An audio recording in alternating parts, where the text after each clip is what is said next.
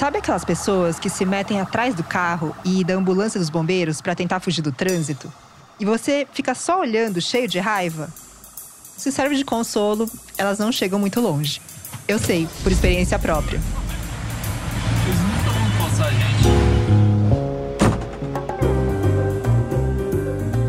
Programa de hoje, a gente vai passar o dia correndo atrás de uma viatura do Corpo de Bombeiros pelas ruas de São Paulo para conhecer de perto o trabalho dos profissionais que precisam ser os primeiros a chegar para socorrer pessoas em perigo. Seja bem-vindo ao Jornadas, um programa da Rádio Batente, a central de podcasts da ONG Repórter Brasil. Eu sou a Natália Suzuki. E eu sou o Thiago Castelli. O Jornadas é um podcast que acompanha em loco o dia a dia de um trabalhador ou de uma trabalhadora. Neste quinto e último episódio da nossa primeira temporada, a gente vai conhecer a rotina do Lucas Alves, de 31 anos, que é bombeiro em São Paulo desde os 25. O Lucas é um bombeiro do resgate, ou como ele diz, um soldado do resgate. Esse bombeiro é o primeiro a ser enviado para todo tipo de chamado, dos mais simples, como uma panela esquecida no fogão, aos mais complicados: incêndio, desabamento, um acidente de trânsito, uma pessoa que está ameaçando se suicidar. No dia em que a gente acompanhou o Lucas, em fevereiro de 2020, teve todo tipo de ocorrência. Nossa primeira dor de cabeça, como eu disse aqui no comecinho do programa, foi conseguir acompanhar o ritmo dele e dos seus dois colegas do resgate. A viatura virava uma esquina e já era. No fim, a gente conseguiu, e sem furar nenhum sinal, nem passar por cima de nenhum canteiro e muito menos pegar multa. Mas não foi nada fácil. O dia da semana que a gente escolheu foi uma sexta-feira, justamente o dia em que tem mais ocorrências. Pior ainda, era começo do mês, quando cai o salário. E aí as ruas, como disse o Lucas, ficam doidas. O Lucas está no resgate desde 2013. Duas vezes por semana, ele dá plantão de 24 horas, trabalhando direto. E ele já enfrentou muita coisa. De incêndio de grande proporção a desabamento de prédio. Vai ficar claro nesse programa que ele é daqueles soldados que gostam de ação. Tudo que ele não quer é um dia pacato no quartel. Naquele começo de tarde de fevereiro, a nossa equipe encontrou com ele no portão do quartel dele, o primeiro grupamento de bombeiros de São Paulo, no bairro do Cambuci, que atende a uma região bem central, bairros muito populosos como Sé, Consolação e Ipiranga.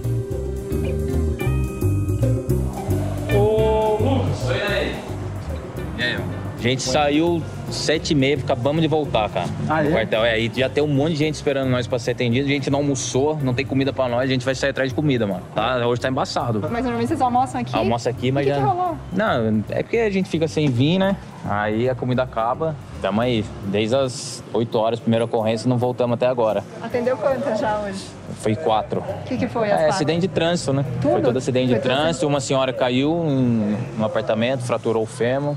Sexta-feira é complicado? Tudo. A sexta é um dos dias que mais corre, né? Corre bastante. Dá muita, muita ocorrência. Principalmente de noite, né? Mais de madrugada, né? Mas o resgate não para, né? Vai ser até difícil achar nós aqui, mano. Deu sorte. É, Deu é. sorte. Deu sorte. Puxa, não sobrou nenhuma quentinha pra eles no quartel? Nada. Amanhã foi tão corrida que eles perderam a hora do bandejão. A gente mal se cumprimentou e ele já tava subindo na viatura de novo. Queria seguir a tua jornada hoje. Sim, vocês- Tem algum horário aí? que Beleza, vocês conseguirem pro trânsito. Aí nós falamos assim, pô, será que eles vão conseguir seguir a gente? Vamos tocar pra frente pra ver. O Lucas e os colegas da equipe dele no resgate, os soldados Luan Carrupt e Italo Mazini, decidiram ir até o quartel dos bombeiros na Rua da Consolação, a 7 quilômetros dali. Parece que lá ainda tinha almoço. Bora. E até por segurança nossa mesmo, eles não autorizaram que a gente acompanhasse a jornada do Lucas de dentro do carro dos bombeiros. Equipes de reportagem são proibidas de subir nas viaturas justamente por questões de segurança. Então, a solução foi correr atrás. A gente contratou a Estela Santos, que é uma motorista super experiente, e saiu na cola dos bombeiros. Onde a gente tá indo Sim, é o quê? tá É uma base? Exatamente, é como se A área coberta pelo quartel do Lucas abrange vias muito movimentadas da cidade, como a Avenida do Estado, a Radial Leste e a Avenida Paulista. Milhões de pessoas circulam todo dia nesse pedaço da cidade. nessa emoção toda aqui eu não posso seguir eles. E eles são pilhados, hein, gente? Negócio impressionante, né? Sim, eles não, eles não têm tempo pra falar, assim, como é o negócio. Tinha muito trânsito. Mas a gente até que foi bem. 22 minutos até o quartel da Consolação. Só que quando chegamos lá, Alameda Santos. Vou mandar aí, vou mandar. Surreal, cara. Surreal. Valeu. Valeu esse Agora, ó, são 15 e 6. A gente chegou aqui, era 15 e 4. A gente atravessou a rua, pegamos... Já tinha já, almoçado. já tinha almoçado. A gente demorou, a gente demorou pra chegar aqui, acho que 22 minutos. Mais 10 minutinhos até a Alameda Santos, mas nada feito. Já tinham atendido a vítima e levado pro hospital. É impressionante, né? A- a- o tempo, assim, de deslocamento deles, como tipo, muito rápido. Eu pensei, mas tô realmente bem impressionada com isso. Bom, a gente não conseguiu chegar nele, né? Não tava dando certo, né? É, tava parecendo que a gente não ia conseguir acompanhar nada nessa jornada. Tá tentando, a gente tá tentando, mas não, tá- não conseguindo, porque a vida é vida louca deles. Pelo menos, o Lucas mandou um WhatsApp pra gente contando que a ocorrência foi aquela que eles atenderam na Alameda Santos. Foi uma queda de escada, uma funcionária de um, de um restaurante. Mas tá tranquila. Ela tá com uma dor nas costas só. Né? Colocou na prancha, tá na maca aqui, tudo deitado, colar cervical. E estamos indo lá pra Santa Casa. Beleza? Eles não vão ficar muito tempo lá no Não, hospital, eles- né? eles- Vão deixar a vítima lá. Em vez de ir pra Santa Casa de Misericórdia e arriscar perder a viagem de novo, a gente parou o carro no bairro do Bexiga. Eu mandei um zap pro Lucas perguntando se por acaso ele ia voltar pro quartel. Não, a gente, toda vez que a gente sai do hospital, eu, primeiro a gente volta pra base, né? Que é o Cambuci. Mas pode ser que eles paguem uma ocorrência no meio do caminho, né? Então a gente não sabe ainda pra onde vai. Nossa, e aí? Como vocês fizeram? Cara, bateu até um certo desespero nessa hora. Mas a nossa sorte foi que o Gustavo Zisman, nosso técnico de som, já estava antevendo essa dificuldade. Então ele grampeou tudo, deixou o microfone dentro da viatura e outro preso no uniforme do Lucas. Essa foi uma janela preciosa para a gente saber o que estava rolando na rotina dos bombeiros enquanto a gente se descabelava no trânsito. É, você pega, sobe a brigadeira, você vai pegar a Paulista de novo. 2. Uma queda da própria consciente na Custódio Machado, Rua Custódio Machado, numeral 56 no Sapomã. Positivo, sargento. Anotando um novo QTH, uma retirada aí de um filhote de, de cobra, uma residência. Até filhote de cobra? Sim. Retirada aí de um animal peçonhento. Você notou o contraste? A calma deles no trânsito enquanto a gente se desesperava? Anotando o CPH, é na rua Ramos, Ramos de Fareja. Ramos de Fareja, número 49 no braço. Salão 9276, recebe? Eles estarem ouvindo o Armandinho foi assim um requinte. Ela, ela desceu quantos degraus? Não sei, mano. Três? Propôs degraus. Pelo local, vítima socorrida pelo policiamento, que é CL. A gente vai prosseguir para hidrante, para abastecimento de água. É, Rua da, Rua da Moca, atropelamento 1667. A gente ainda estava parado no Bexiga, tentando chegar na Santa Casa, achando que ia comer poeira de novo. A nossa sorte foi uma dificuldade na estrutura da Santa Casa, que segurou os bombeiros lá por mais tempo do que o previsto. Na Paulista 923. Paulista 923. Uma idosa, viatura do policiamento no local, ela está com o pé preso no elevador. E isso tudo a gente só conseguiu ouvir depois. Na hora era só o zap mesmo. A gente acabou de passar o caso aqui pro médico, na emergência. E aqui no Hospital Santa Casa não tem maca, né? Para o paciente ficar no, na maca deles. E isso acontece muito com a gente, né? Da maca ficar retida. Então o paciente vai fazer todos os exames em cima da nossa maca. Isso aí acontece muito, né? E a gente fica horas e horas aqui no hospital deixando de atender a população, cara. Isso aí é uma das coisas aí que, infelizmente, é desagradável aí. Tá aí um detalhe no dia do bombeiro que eu não tinha nem ideia. A falta de uma maca no hospital tira da rua uma viatura e uma equipe inteira durante horas. E o pior é que o Lucas contou pra gente que são só quatro carros de resgate, como esse que a gente estava acompanhando pro centro de São Paulo inteiro. Cerca de 400 mil moradores só na área que eles atendem. Então, cara, isso acontece devido à superlotação né, do hospital. E o hospital não tem maca para oferecer pra gente, cara. É, infelizmente, eles têm que usar a nossa para fazer todos os, os trâmites, cara. Tanto trauma, é, tomografia, raio-x, tudo na nossa maca. a- Até a vítima receber alta, cara. Aí a gente vem buscar a maca. É, mas o Cobom, que é a nossa central, não deixa a gente sair daqui, cara. A gente só pode, tipo, ir pro quartel, almoçar e voltar, ou ir, jantar, voltar. A gente tem que ficar em cima aqui tentando uma liberação. Esse respiro forçado, por volta das quatro da tarde, foi o único no dia deles. Dali, eles seguiram para a sede do Corpo de Bombeiros, na frente da Praça da Sé. E a gente se mandou para lá. E aí? Boa. Deu certo lá? né? Vocês viram, né? Sim, correria, vida louca de vocês. A gente só pegou aquela ali que a gente foi apoiar na, na Alameda Santos. A menina não tinha nada, tinha caído da escada. Mas tava Tava bem. tranquila. Mas Caiu a, do- a maca ficou lá parada? a, maca, a maca fica parada. E aí, nesse caso, vocês não, não conseguem fazer, atender a ocorrência, Não, então? daí tá, tá, tá baixada, tá indisponível. E aí, vocês conseguiram almoçar? Porque também a gente chegou, Não, se a gente chegou lá, engoliu, deu duas garfadas e já. já foi já- atender. Aí a gente ligou lá pro Cobom falando que a gente ia almoçar, né? Mas aí deixa que a gente janta. As duas garfadas foi de quê? Era arroz, feijão, né? Lasanha e um. Tinha uma maionese, assim, com batata. Aí deu umas garfadas lá e. E já. É, aqui é assim, cara. Cara, e Lucas, vocês ficam 24 horas disponível. 24 horas. Se tiver uma atrás da outra, É, é, tem dia direto. que você não volta pro quartel. Tem dia que é 24 horas, só vai voltar pra entregar a viatura pra outra equipe.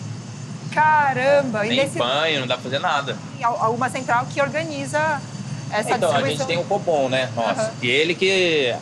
Você liga num. Tipo, você tem uma ocorrência. Aí você vai ligar um 93, vai cair numa cabine, você vai registrar Entendi. a ocorrência e ele vai despachar para esse cabineiro. Tá ligado? Aí é um, é um cabineiro aciona o telegrafista lá do Cambuci. A gente tá. Essa viatura é do Cambuci. É do Cambuci. Se não tem nenhuma viatura lá no Jabaquara, a gente vai. Vocês vão. São quatro resgates para atender todo o centro de São Paulo. Caramba, e é muita É, gente. muitas vezes você chega para atender a, a vítima, os familiares falam, mas vocês demoraram muito e tal, mas, não Mas é não culpa é. nossa, né? Então a gente, a gente- engole muito sapo. E agora a maca, depois vocês vão ter que ir lá pegar. lá Não, daqui a pouco nós vamos ter que voltar lá. Só que ela tava com muita dor nas costas, ela Aham. caiu sentada e, E foi bateu. batendo. é. Aí ele não quis tirar da prancha, né? Que tem a prancha Uhum. fixa, nossa, rígida. Era uma senhora? Não, ela tinha 24 anos. Uma menina trabalhava num restaurante. Acho que ela escorregou na. Não sei no que ela escorregou na, na escada, mas ela veio, desceu quicando. Eles têm que estar preparados e com disposição para o que aparecer pela frente, hein, Nath? Não, isso porque você ainda não ouviu como funciona o regime de trabalho dos bombeiros. Olha só. Depois dessas 24 horas, você encerra o teu plantão. Como é que funciona o esquema do plantão de vocês? Então, O é, amanhã, 7h30, troca, né? E aí você tá de folga. Aí eu tô de folga, eu folgo 48 horas aí, né? É sempre esse esquema, 24, 48 de 24, folga, 24. 48, isso. Eu, hoje eu tô acordado desde as 3 horas da manhã, né? Eu não moro aqui, eu moro em Taubaté. Pega a carona, né, na Dutra. Aí fica até, fico lá na Dutra até conseguir uma carona, venho aqui. Nunca cheguei atrasado, né? Mas Tipo, sempre mas a, che... a caro... Desculpa, a carona é tipo aleatória. assim. aleatório, é, para caminhão, ônibus, carro. né? Já Caramba! E você nunca atrasou? nunca atrasei. Vai fazer seis anos. Até fardado é difícil pegar. Sim, O que mais param é ônibus, né, pra nós. O ônibus para bastante. sim.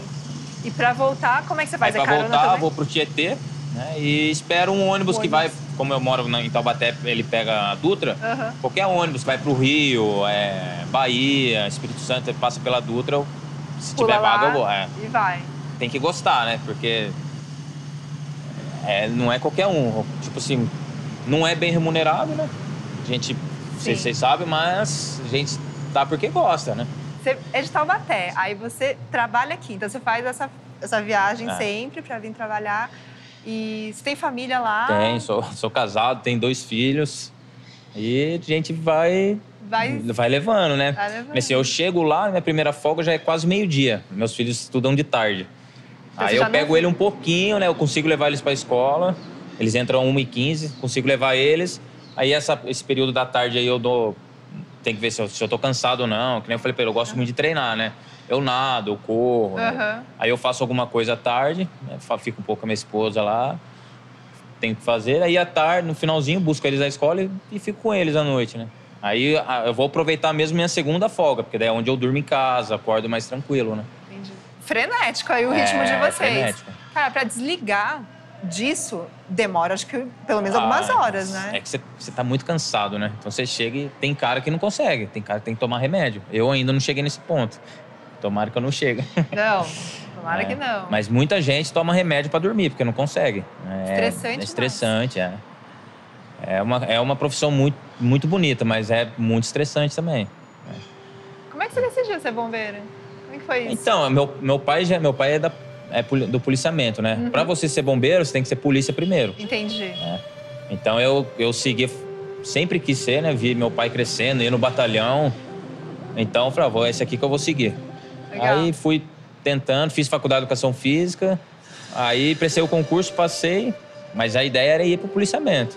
É, eu acho muito legal também.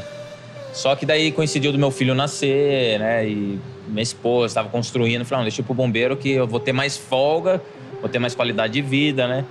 Aí fui ficando. Você vai, vai ficando na rua, você pega umas ocorrências boas, você vai, vai se identificando com a profissão, né? O que que é uma ocorrência boa? É, a ocorrência boa pra nós é, é a ruim pros outros, né? É. Que a gente é. Que nem assim, a boa pra nós é, é tragédia mesmo, né? É um incêndio, é um desmoronamento, né? A gente não deseja, né? Mas é, é muito legal entrar num incêndio, num apartamento. Você... Serviço passado, às 5 horas da manhã, deu um incêndio aqui na Rua da Moca, num hotel. Tinha duas vítimas. Uma saiu consciente, aí a outra o pessoal não tava conseguindo achar, mas nisso tava pegando fogo, né? Aí ele tava dentro de um banheiro caído, todo queimado já, saiu inconsciente. Aí não sei se sobreviveu, né? Aí foi levado com vida, mas inconsciente. Então, Aí- ocorrência boa é ação. É, ação, ação. Aparece vítima depois aí pra falar com você? Sim, parece. Parece. Não sei se vocês ficaram sabendo da Marquise que caiu na. Na Bela Sintra. Pegou os dois meninos? Esse caso que o Lucas mencionou foi daquela marquise que caiu sobre dois adolescentes no final de 2019. Eles estavam no último ano do colégio e iam prestar vestibular. Muita gente em volta não sabia o que fazer, daí o pessoal foi dando um macaquinho de carro pra gente tentar erguer. Aí a gente pegou uma high lift e um macaco de, de um caminhão. A gente conseguiu erguer um pouquinho e puxar o primeiro, né? O segundo já deu pra ver que ele já tava em óbito porque ele dobrou. Aí a mãe deles, dele, né, do que sobreviveu, foi lá no quartel, queria falar com a gente. É, Tem como a gente conhecer um pouco? Demorou, vamos ir. Só que esse quartel aqui, ele já não, não funciona mais, né? Assim Ah, como... Como base É. de vocês? É, aqui foi, foi desativado, né? Aqui é o centro do Corpo de Bombeiro, né? É a Entendi. central. Entendi. E tudo o prédio administrativo, tanto do CBM, que é o metropolitano, é pro lado direito. E aqui é do interior. Então são dois prédios. Aqui Tá. É um do comando interior, um do comando do metropolitano. E esse aqui é o refeitório de vocês. Essa aqui é a refeitório, Opa. a nossa melhor cozinheira aqui, ó. É, Gabriel? Olá, boa tarde. Boa tarde. Agora é duas. Ah, são duas. Não fica. E aqui vocês preparam É. a comida deles? da manhã, almoço e janta. As três refeições todos os dias. Todos os lanchinhos da noite. E o lanchinho da noite. É. E não tem sábado, não tem domingo, é todos os dias tem que ter a refeição. A gente trabalha dia sim, dia não. Amanhã já é outro. Se der ocorrência, nem come. Levanta e vai embora. Eles têm tempo, né? E como é que funciona? Tipo, é, uma, é um prato feito que vocês. Não, a gente coloca ali E eles se e servem. eles se servem. Parabéns. Pra nós é uma honra servir eles. Pra mim, pelo menos, Faz quanto tempo você trabalha aqui pra eles? quatro anos. Quatro anos. Pra mim é uma honra trabalhar pra eles. Sou apaixonada. É, por quê? Sou suspeita a falar, porque eu sou. A profissão deles, né? A humildade. Eles são demais. São Todos. demais. Todos, todos. Apaixonada. Quando eu saio de férias, eu fico doente pra voltar logo trabalhar. A gente continuou caminhando pelo quartel e, para dar uma folga pro Lucas, a gente entrou numa sala que tinha na porta uma plaquinha com um ar meio retrô. Era a sala da telegrafia. Licença, gente. Na verdade, eu queria entender o que é essa sala aqui. Ah, essa. Mas, mas, cara, telegrafia. vamos lá. Tudo começa assim: quando a pessoa está lá na, na rua, ela vê o, o sinistro, o acidente, ela liga o 93. Certo. Na capital de São Paulo e grande capital, toda essa ligação do 193 vai para a central do bombeiro, que chama de Cobom, que fica lá na luz. Então ela vai pegar essa ocorrência, vai triar e ver qual bairro que é. Esse é o bombeiro Ivan Luiz Jesus, que trabalha na tal da telegrafia. A guarnição não fica na viatura igual o policiamento, cada um fica nas suas atividades dentro do quartel. Então, hoje a função é a Gisele, que é a telegrafista. Ela fica com o sistema aberto e ouvindo o rádio. Aí nossa central passa a ocorrência para ela, ela tria a ocorrência, levanta o endereço e aciona a guarnição, que é do destino daquela ocorrência. Prudente no QP. Prudente, anote pro Bomba primeiros atendimentos no salão 11966. É uma vítima queda de bicicleta. O policiamento no QTH solicitando apoio não informou maiores sobre a vítima pela rua do Orfanato. Está como numeral 100, bairro Vila Prudente. Vou fazer um contato com a cabine para o numeral correto. Você prossegue o Bomba, QCL. A voz feminina que esse- que vocês ouviram é de uma moça que tem aqui em cima. É quando o Lingo 93 cai numa central e a central passa para essa moça. Qual que é o escopo de atuação de vocês? Assim, é um, tipo, tem coisas delimitadas, assim, tem Não, coisas gente. claras que, que vocês têm, assim... Isso, não, isso não é bombeiro, isso a gente não atende. Tem não, alguma... assim, é, num caso, vou dar um exemplo. Um mal súbito, mal súbito, uma pessoa que convulsionou. Não é ocorrência de bombeiro, é ocorrência do SAMU, mas a gente atende. Entendi. né? Tem muito. Mal súbito não é bom. Bombeiro ele atende trauma. Só traumas. Mal súbito não é do bombeiro, mas a gente vai. O SAMU não, às vezes está com mais demanda que nós. Aí a gente vai para tudo. Qual foi assim, a ocorrência mais esquisita que você já atendeu? Tem muitas, né? Mas o que eu não gosto de pegar, tipo, é, a pessoa bebeu demais e, e deitou ali num, em um, por exemplo, um estabelecimento. O dono do estabelecimento liga pro bombeiro só para tirar ele de lá. Incêndio, ele. Um incêndio mesmo, assim, tem muito o quê? É panela em fogo, né? Em apartamento. Sai fumaça, mas a pessoa deixou o fogo ligado com a panela. Aí é caracterizado como incêndio. Mas o incêndio mesmo, assim, pegando, é. Acho que por quinzena deve dar uns três, quatro, cinco no máximo, assim, incêndio pegando mesmo, né? O resto é tudo fogo em panela. É... Acidente doméstico. Acidente doméstico, é um, um, um curto. Opa, é um curto em ar-condicionado, em geladeira, né? A gente estava falando também, estava comentando em relação a suicídio, tentativa de suicídio. Aqui Você- tem bastante. Tem bastante? Tem. A nossa área é a- uma das que mais dá aqui, né? Viaduto do Chá, Santa Ifigênia. Muitas vezes, quando a pessoa tá lá sentada na janela, ameaçando se jogar, você chega, troca ideia e con- convence ela a não pular. né? De abordagem, assim, eu já vi uns três, quatro. É complicado, mas tem que ter um médico no local para atestar óbito. A gente não pode atestar. Mesmo sabendo que está em óbito, a gente tem que fazer as- os procedimentos, né? O primeiro estágio meu, eu peguei um óbito. Eu estagiei na em Itacoaxetuba ali. E tava na, na rodovia Mário Covas ali, uma menina. Tava, ela brigou com o namorado dela e o namorado dela acho que empurrou ela. Empu- Empurrou e a rodovia é alta velocidade. E o carro veio e passou por cima dela. E era uma menina muito bonita e cheirosa. Isso ficou. Eu fiquei um tempo com o cheiro dela. Na, é. Toda hora eu lembrava do cheiro dela. Mas isso aí passa. Como eu acho que deve ter um impacto, assim, né? Seu primeiro óbito que eu vi, assim, no bombeiro. Mas depois vai acostumando. Você sonha? Não. Já sonhei que tava trabalhando, assim, mas não com ocorrência, assim. É, eu, eu consigo desligar. E vocês têm, assim, tipo, preparamento psicológico, assim? Para entrar no concurso, você passa para os testes psicológicos, né? E é bastante teste. Só que depois, lá na escola, não. Não tem. Não, é só treinamento físico, prático. É, lá você treina muito, muito, muito, muito físico. Pesado? Pesado. Você treina. Você nada, tipo assim, tem represa. Você nada 3 quilômetros, né? Você, sai, você corre, sobe, faz rapel. É, é uma, para quem gosta, é, é um spa lá, meu. É muito bom. Eu adorei. Como eu gosto de fazer atividade física, lá pra mim foi o melhor lugar. Tem gente que sai, pede pra voltar pro policiamento, né? Porque é puxado. Isso é legal. Pra quem gosta, né? Nesse ponto da conversa, o Lucas estava aproveitando o intervalo para mostrar pra gente a viatura por dentro. Vocês têm coisas de primeiros socorros, né? Eu tô vendo É, aqui. tudo pra primeiro atendimento, né? A gente não medica nada, né? Certo. Então, o máximo que a gente põe é um oxigênio. Vocês têm aparelho pra, pra coisa cardíaca, não? Sim, a gente faz o básico e leva pro hospital, né? O mais rápido possível. Só com licença. Vamos tentar buscar a maca lá no Vamos lá, Bora. tá. Bora, Vamos descer aqui. Que bom que você conseguiu esse tempinho para conversar com o Lucas. Pena que foi por causa dessa falta de macas, né? Tô impressionado. Ele curte uma adrenalina, hein? É, a definição dele de ocorrência boa me surpreendeu muito. Por um lado, eu entendo. Se ele não gostasse disso, como é que ele ia conseguir trabalhar no resgate, né? A gente voltou pro carro e até achou que eles iam ter mais um tempinho de calmaria, agora lá no quartel do Cambuci. A gente tá saindo aqui, a gente tá indo pro Cambuci, a gente recuperou a maca. A gente vai dar regresso e pode ser que a gente pegue alguma ocorrência no meio do caminho aí. Mas. Epa, estão indo pra ocorrência. Sério?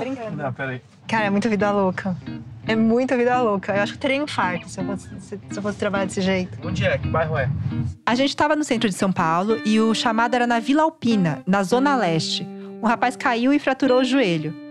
A gente até tentou, mas eram seis da tarde, um dos piores horários do trânsito de São Paulo numa sexta-feira. É claro que não deu para chegar a tempo. Por sorte, a gente tinha o grampo na viatura para ouvir o que aconteceu. Bom, o menor foi entregue aos cuidados do PS de São Paulo. O pai do garoto é funcionário do hospital e ele se machucou na quadra do hospital. Permaneceu sob atendimento. Positivo, PKS, parabéns, prático na atividade, PKS. Eles estão lá dentro? Estão lá dentro. Valeu. Ah, tá aqui, ó. Não sei se a gente pode entrar aqui. Boa noite. Oi, boa noite, Pois tudo não? bem? Ah, Eu tava feliz, porque a gente chegou no pronto-socorro do Hospital Estadual da Vila Alpina. E o Lucas, o Carrupt e o Mazini ainda estavam por lá, dando atendimento ao rapaz que fraturou a perna. Então, isso foi uma queda que o meu filho sofreu. Ah, foi o filho do senhor? Um deslocamento de patela. Esse é o João Carlos Lima, pai do rapaz que se acidentou. E olha a coincidência, ele é bombeiro aposentado. Nossa, que, que coincidência, o senhor é bombeiro também. Eu sou aposentado. 24 anos. 24 anos. Isso. E atendia de tudo. Francamente, tudo. Só não pegava ocorrência no mar porque é São Paulo. É, e aí? Demoraram pra chegar? Sempre. Então, já passou para o clínico geral. Aí ele avaliou e vai levar pro raio-x. Tá, leva pro raio-x pra ver como que tá, né? Antes de colocar no lugar. Já foi atendido, já, já tá indo pro X. Deixa o nome da guarnição, vou fazer um documentinho de elogio pra vocês. E vou mandar enviar pra Cambuci. Cambuci. Cambuci. Tá bom. Olha, bem aquilo que o Lucas falava. Parentes de vítimas super agradecidas depois de um resgate. Pois é. Bom, daí a gente voltou pro quartel no Cambuci e comentou que agora só faltava testemunhar um salvamento. Não dá pra dizer que foi sorte, né? Mas dessa vez a gente finalmente conseguiu chegar a tempo. O resgate vai correr na Rua da Moca. Sabe chegar na Rua da Moca, né? Sim. Então pega no começo dela e já vai indo. Que daí eu mando pra você. O nosso carro e a viatura do resgate saíram juntos do pátio do quartel, quando o trânsito já estava um pouco mais calmo no começo da noite. O grampo que a gente botou na viatura mostra bem a diferença do clima dentro dos dois veículos. No deles, calma, precisão, profissionalismo. Acho que é por cima, né? Rua Doutor Almeida. Ó, ali, ó. Pode dar local? Ficou bom, é R116 local. Dar local. Essa é a senha dos bombeiros para dizer que acabaram de chegar no lugar de um salvamento. Enquanto isso, no nosso carro. Ah, sirene. Ai, meu Deus. eles? A gente não vai conseguir chegar, com certeza. Porque, É. ó, tipo, a gente tá dando 8 minutos. E são 2,5 km. Cara, eles vão chegar assim. Um minuto. Sério, dois minutos.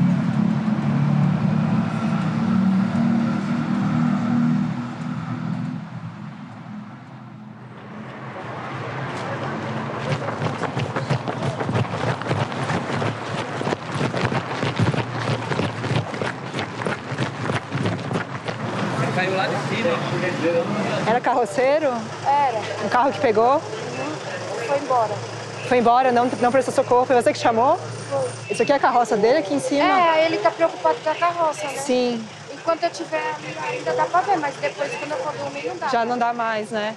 Não, o cara não prestou socorro, deixou o cara. Como é que pode fazer um negócio desse? Não sei qual é o ocorrência. Passou um carro, ah, não sei, milhão, não sei, é, carro não sei se foi a milhão, mas pegou o carroceiro, ele caiu aqui do viaduto. Aí a moradora que tá lá atrás chamou, acho que não sei se foi os bombeiros, tá? Eles falaram que achavam que era um Fox. Mas aí eles tiveram uma ocorrência de que um Celta preto, que é a mesma cor do carro que pegou o carroceiro, tinha feito um roubo com três caras e poderiam estar fugindo. Tá consciente, mas ele eu não sei, eles botaram colar nele, mas eu não sei qual que é a situação dele. E aí, coitado dele, ele tá preocupado com a carroça dele. Você tem problema de saúde? É? Eu não. Não, nenhum? Nenhum. Uma doença? Não. HIV? Eu não. Não, o senhor usa Não, droga? Não uso não. senhor. Não usa nada? Nada. Bebe. Só cerveja. Bebeu alguma coisa hoje? Não, hoje não. Se alimentou hoje? Já. Já. O senhor lembra o que aconteceu? Como é que foi? Hã? Como é que aconteceu? O senhor lembra? Ah, bateu na O traseira. senhor aí. tava vindo, o carro veio atrás, É. bateu na traseira da carroça. Esquentou aí? Tá quente? Esse plástico aqui é pra esquentar o senhor, pra aquecer o senhor. Tem doença, irmão? Você tem alguma doença? Aonde tá o corte? Não quer ir pro hospital? Você não quer ir pro hospital? Não bateu a cabeça, pô. Tem que ir pro hospital, mano. Bateu. Não, mas é, não, não, pô. Não, não, adi- não, não, bota, cruza a mão no peito aqui, ó. Fica quietinho agora. Não, você tá com um puta corte na cabeça aí, irmão. Você tá na Rua da Moca. Lembra o que aconteceu? Não, Sabe onde fica a Rua da Moca? Eu moro aqui perto, depois do viaduto ali, ó. A carroça do senhor Você caiu lá de cima, mano. Eu tava no viaduto ali, ó. Você quis voar, irmão? Você quis voar? Não. Você não quis voar, não? Você caiu lá de cima, lá, ó. Lá do Do viaduto. Você criou asa, mano. Achou que era o Batman? É pro Santa Casa. Ele tá falando, tá um pouco desorientado, né? Bateu a cabeça, né? Ó, a carroça tem alarme, irmão? Tem alarme a carrocinha? Tá lá em cima do viaduto.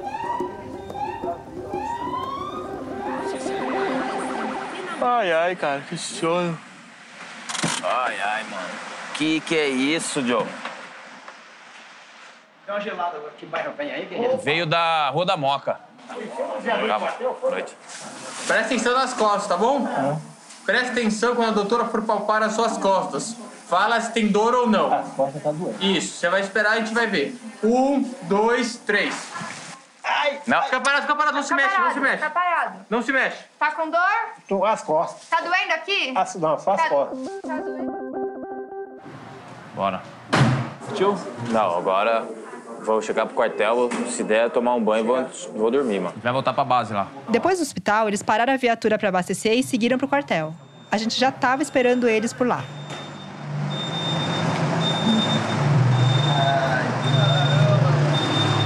tomar um banho. Sim. Ah, cansa... Hoje, de cansaço, a gente não, não parou no quartel, né? Cansaço tá. Hoje é o nível máximo esse, né? Não deu nem pra, pra, nem pra almoçar, a gente almoçou direito. Jantar, a gente conseguiu dar um.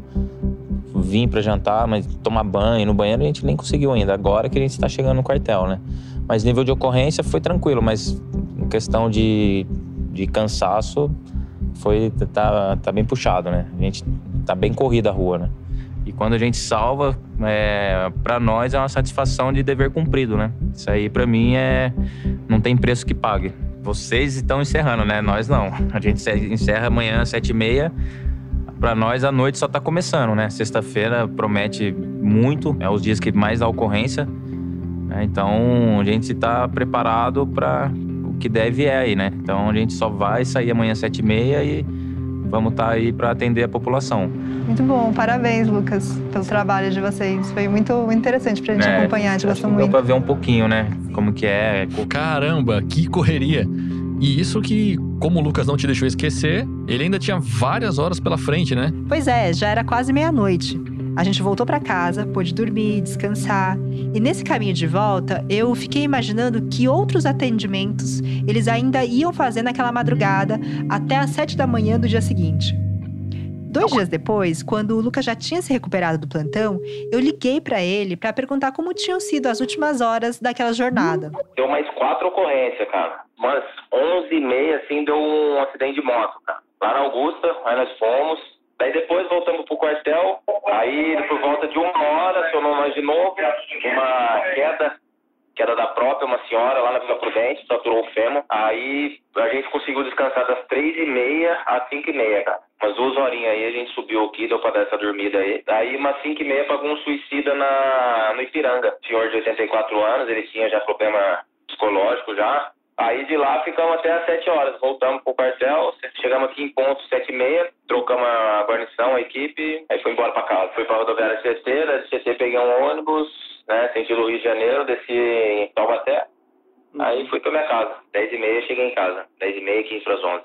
Aí brinco um pouquinho de manhã com eles ali e tal, almoço.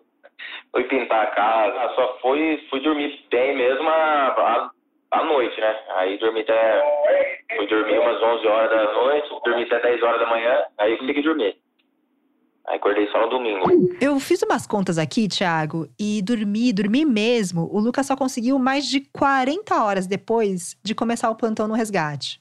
E ainda passou a tarde pintando a casa. Uma jornada dupla, tripla, talvez até mais. Mas, Nath, e agora, com a pandemia do novo coronavírus, também não dava pro Lucas parar, né?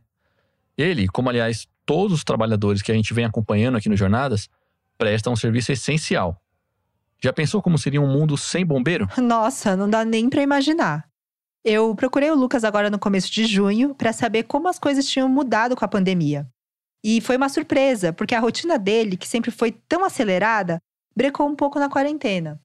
Com menos gente na rua, as ocorrências de resgate e salvamento diminuíram 30% em São Paulo. Ouve só essas mensagens de voz que ele mandou. Mas o que mudou pra gente, a gente tá atendendo menos ocorrência. Bem menos, cara, né? Porque assim, menos pessoas na rua, certo? E só tá chamando o bombeiro quem realmente tem muita necessidade, cara. Porque o pessoal tá com medo de ir pro hospital, né? Tem esse vírus aí, então medo de se contaminar. Então a gente só pega mesmo coisa mais grave agora, né? Acidente que realmente precisa ir. Se não tivesse pandemia, a gente tem de 10 a 15 ocorrências no dia. Né? Depende do dia, né? Tem dias sexta, sábado são mais. E por incrível que pareça, a gente está atendendo o resgate, hein? Duas a três ocorrências, cara. Teve dia que o resgate não saiu nenhum dia da base, entendeu? Quando foi o auge da pandemia, ninguém queria ir para o hospital. Uma outra mudança foi que os safeiros passaram a ser chamados para levar pessoas para o hospital em casos suspeitos de Covid-19. A responsabilidade por atender esse tipo de caso é das ambulâncias do SAMU, o Serviço de Atendimento Móvel de Urgência. Mas, como São Paulo é a cidade onde há mais pessoas infectadas no país, 120 mil casos confirmados, o SAMU não dá conta. E aí entra o resgate dos bombeiros. E o Lucas tá lá também para isso. A gente tem recebeu equipamentos, né, de proteção individual, que é um macacão que ele ele tem uma touca, ele cobre até o pé Aí você usa máscara, o, o óculos, né? Luva. Então é assim, é, é seguro, né? O EPI. EPI é equipamento de proteção individual. Aí depois você tem que tomar cuidado para retirar o EPI e é descartável. Usou, meu, pegou ocorrência de Covid confirmado, usou, jogou fora, entendeu? Mas muitas vezes você não sabe que a pessoa tá com Covid, né? Às vezes a pessoa nem ela sabe. Então a gente acaba, às vezes, atendendo algum caso aí que nem a gente sabe que a pessoa estava com Covid e acabou transportando. Né? Pode ser nessas que bombe os bombeiros sejam contaminados. Uma doença muito difícil, né? De você identificar ela. Tem gente que não tem sintomas, né? É só transmissor. Então, é difícil, cara. É, realmente é difícil. Que coisa! A gente acabou de ouvir a jornada do Lucas lá em fevereiro e a gente viu que ele não tinha medo nenhum das situações perigosas. Mais que isso, na verdade. Ele curtia essa adrenalina, né? Duro ver que até isso a Covid-19 colocou em perspectiva. A gente não pode menosprezar essa doença, né? Não é uma, uma doença qualquer, porque tem amigos nossos que hoje em dia tá entubado, né? Já morreu um amigo nosso. Então a gente tem que tomar todo cuidado, cara. Bombeiro tem aquela filosofia, né? Somos de ferro, nem que morra, né? Vamos para cima, né? Deus salva bombeiro, bebê e bêbado. É assim, cara, esses aí são paradigmas que, que não existe, né, cara? É uma doença que nesse é uma doença invisível, né, cara? A gente não enxerga e é muito, muito é, prejudicial pra gente, cara. Então, se a gente der bobeira aí, é caixão, cara. E a gente tem que se cuidar sempre, cara. Tá sempre mantendo aí higienização, né? Toda precaução possível, né? Asepsia de materiais, de viatura, lavagem de mão, é coisas que a gente fazia, mas não com frequência, né? O uso de máscaras, né? Meu, é triste, né? É triste de ver nossos amigos aí pegarem essa, essa doença aí, cara. Nessa semana, um amigo nosso aposentado aqui é um sub, ele pegou, ele tá, ele tá entubado, cara. É triste, a gente reza por, pela melhora deles aí que consiga sair dessa, né, cara? A gente fica com medo sim, cara, com certeza. Né? De pegar e, sei lá, deixar desamparada a família aí, né, cara, que é nosso bem maior. E por outro lado também a gente fica com muito medo, principalmente a família nossa, né, cara, né? Por a gente estar tá nessa linha de frente aí, entrar no hospital toda hora, né? Por exemplo, a minha esposa, ela fica muito com medo, cara. Fica com, em choque, né? De eu voltar para casa, essas coisas. Mas infelizmente eu tenho que voltar, cara. Eu tomo todos os cuidados possíveis para não ser contaminado e não passar para minha família, né? Porque para mim, se eu passar para minha família é pior do que eu pegar, né? Eu acredito que, tipo, se eu pegar, não passar, pô, beleza, vou ter aquela consciência. Eu tentei ao máximo me cuidar, mas infelizmente peguei.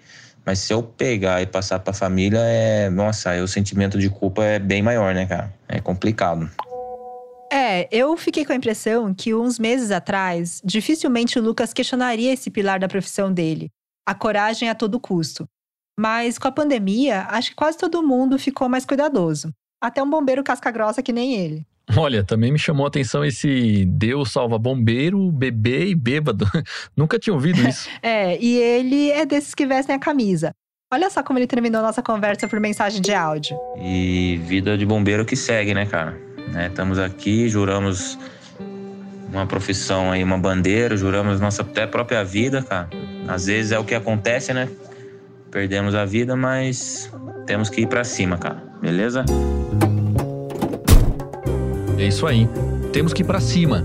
Bela mensagem do Lucas para terminar esse quinto e último episódio da primeira temporada do Jornadas. E não é só uma frase motivacional, né? É exatamente o que ele e todos os outros trabalhadores que a gente acompanhou estão fazendo. Exato, Thiago. E isso ficou ainda mais claro pra gente por ter falado com eles não só antes da pandemia do coronavírus, mas também durante a gente acabou fazendo um retrato de cinco profissões no momento em que elas eram forçadas a se adaptar para continuar servindo a população. Ainda não dá para saber quais dessas adaptações que apareceram como soluções de emergência na pandemia vão ficar no futuro. O que a gente conseguiu testemunhar nessa temporada, acompanhando em loco, é como eles estão se virando, indo para cima com as condições que têm. E se você ainda não ouviu algum dos quatro primeiros episódios do Jornadas, quero te convidar para conhecer a rotina do professor Bonifácio Feitosa, da assistente social Gisele Maia, da cobradora de ônibus Sandra Felipe da Silva e da dupla Alan Batista e Liliana Carvalho, agente de saúde e enfermeira numa das maiores favelas do país. Vale a pena ouvir e ajudar a divulgar esses episódios anteriores do podcast. Outro recado importante: essa primeira temporada do Jornadas está terminando mas fica ligado aqui na Rádio Batente, porque logo mais, no dia 12 de agosto, estreia uma nova série aqui no canal. E a gente vai te deixar em excelente companhia. Os nossos colegas lá da Repórter Brasil, o Carlos Juliano Barros e a Ana Aranha, vão apresentar essa nova série, que também tem tudo a ver com as mudanças no universo do trabalho, mas com uma pegada mais filosófica, sobre as funções e o futuro dos nossos empregos. O Jornadas é uma produção da Rádio Novelo e tem a coordenação geral da Paula Scarpim. O Vitor Hugo Brandalize é o responsável pela produção e pelo roteiro, com a colaboração da Flora Thomson Devô e da Paula Scarpim. A edição e a montagem são da Clara Reustab e da Mari Romano. E a captação de som externo é do Gustavo Zisman. A nossa música tema é composta pelo João Jabassi, que também faz a finalização e a mixagem do programa. A coordenação digital é da Juliana Jäger e a distribuição é da Bia Ribeiro. Essa temporada do Jornadas conta com o apoio da Louds Foundation. Tiago, muito obrigada pela companhia nessa temporada. Foi um prazer. Valeu, Natália. O prazer foi todo meu. Até a próxima jornada.